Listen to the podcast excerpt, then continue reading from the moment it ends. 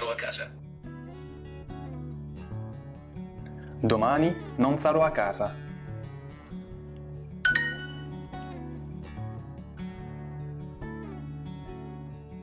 On peut vraiment apprendre une langue de cette manière ou bien c'est juste un jeu inutile?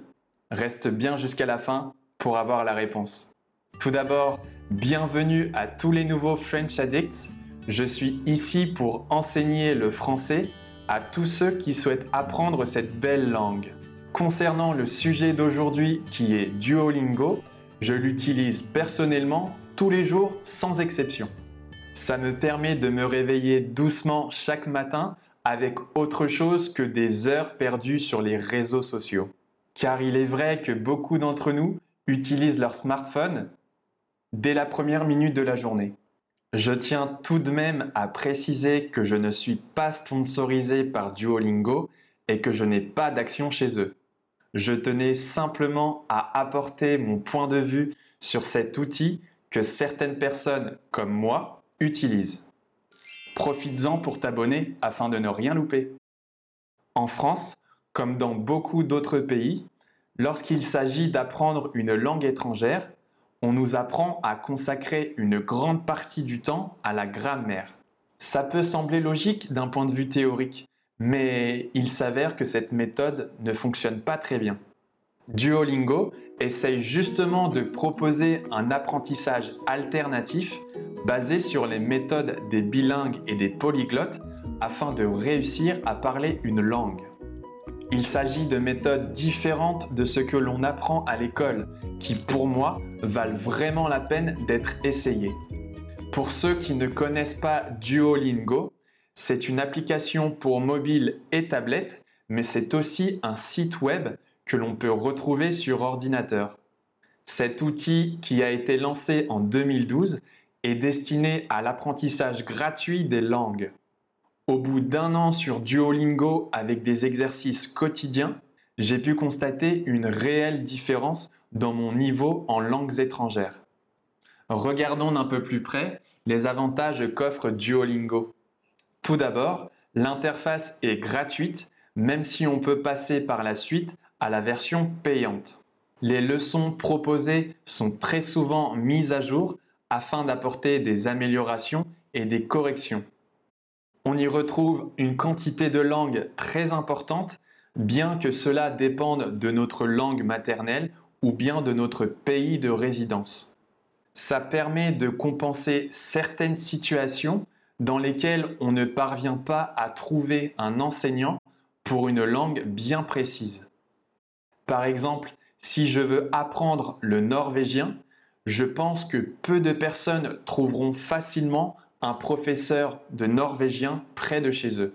Parlons maintenant de la manière d'enseigner de cette application. Un point très positif qui est utilisé sur Duolingo, c'est l'importance de la ludification dans l'apprentissage. Je m'explique. Il est préférable de rendre l'apprentissage d'une langue la plus ludique possible, c'est-à-dire la plus amusante et la plus divertissante possible. Duolingo utilise justement ce procédé. L'utilisateur gagne des points au fur et à mesure qu'il fait des exercices.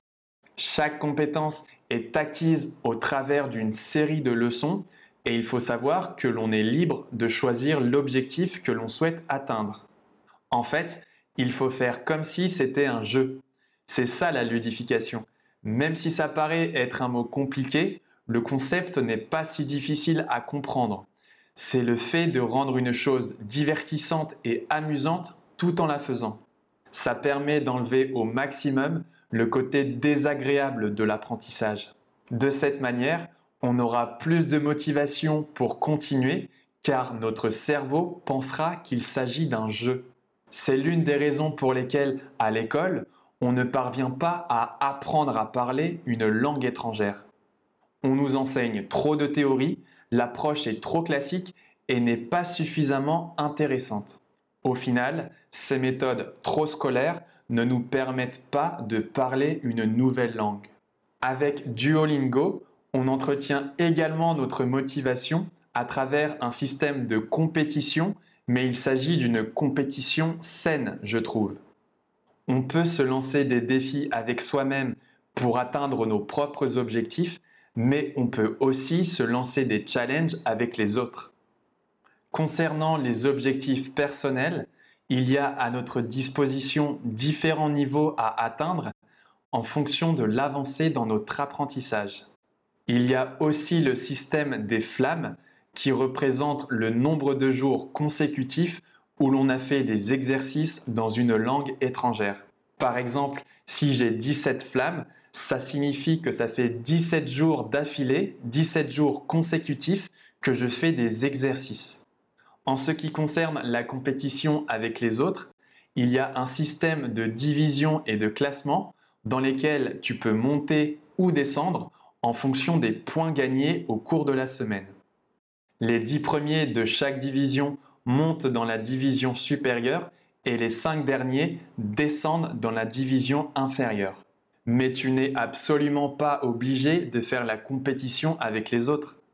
J'ai mis plusieurs mois à commencer à y prêter attention car au début ça ne m'intéressait pas et puis par la suite j'ai commencé à y prendre goût.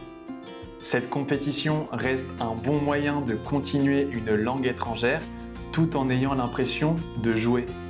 Une chose intéressante à savoir est que de nombreux polyglottes ont travaillé avec Duolingo. Ils ont ainsi contribué à mettre en place les techniques d'apprentissage qui leur ont permis d'apprendre plusieurs langues au fil du temps. L'application utilise beaucoup le concept de la répétition espacée. La répétition espacée, c'est une technique d'apprentissage basée sur des révisions à intervalles réguliers, plus ou moins espacés dans le temps.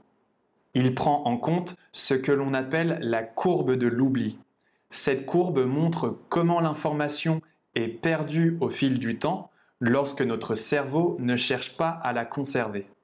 En gros, plus l'élément est ancré dans notre mémoire, plus les révisions peuvent être éloignées les unes des autres dans le temps. À long terme, si on applique ce concept, on pourra renforcer notre mémoire. Alors, si je devais répondre à la question est-ce que Duolingo est efficace? Je dirais dans un premier temps que c'est un très bon complément. Après plus d'un an d'utilisation, je reconnais que ce service me plaît beaucoup. L'interface est agréable, bien pensée et facile d'utilisation. Le système mis en place est efficace et apporte des bénéfices réels selon moi. En revanche, on ne devient pas bilingue grâce à Duolingo, mais on peut tout de même progresser ou maintenir son niveau grâce à cet outil. Contrairement à ce qui est enseigné à l'école, Apprendre peut devenir un jeu grâce au processus de ludification dont nous avons parlé. Cela génère moins d'ennuis au cours de l'apprentissage et permet également une meilleure mémorisation sur le long terme car on continue d'apprendre tout en ayant l'impression de jouer. Une bonne rigueur personnelle sera nécessaire pour faire de réels progrès. Et ça, c'est valable quelle que soit la façon dont on apprend une langue. Cette application je l'utilise en complément d'autres outils pour apprendre une langue. Tu peux par exemple t'aider de livres pour progresser en français. Tu peux écouter des podcasts ou bien tu peux faire des cours de conversation avec d'autres personnes. Et toi, est-ce que tu as déjà utilisé Duolingo? Quelle langue as-tu apprise avec cette application? Donne-moi ta réponse en commentaire.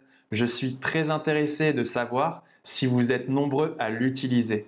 Tu peux apprendre des expressions à utiliser dans des situations du quotidien grâce à mon e-book The Big French Theory. Si tu ne l'as pas encore téléchargé, je t'invite à cliquer sur le lien dans la description. C'est totalement gratuit, alors prends-le dès maintenant. Pense à laisser un avis sur iTunes à propos de ce podcast. Ça ne prend que deux minutes, je te serai vraiment reconnaissant de le faire. C'est tout pour aujourd'hui et je te dis à très bientôt.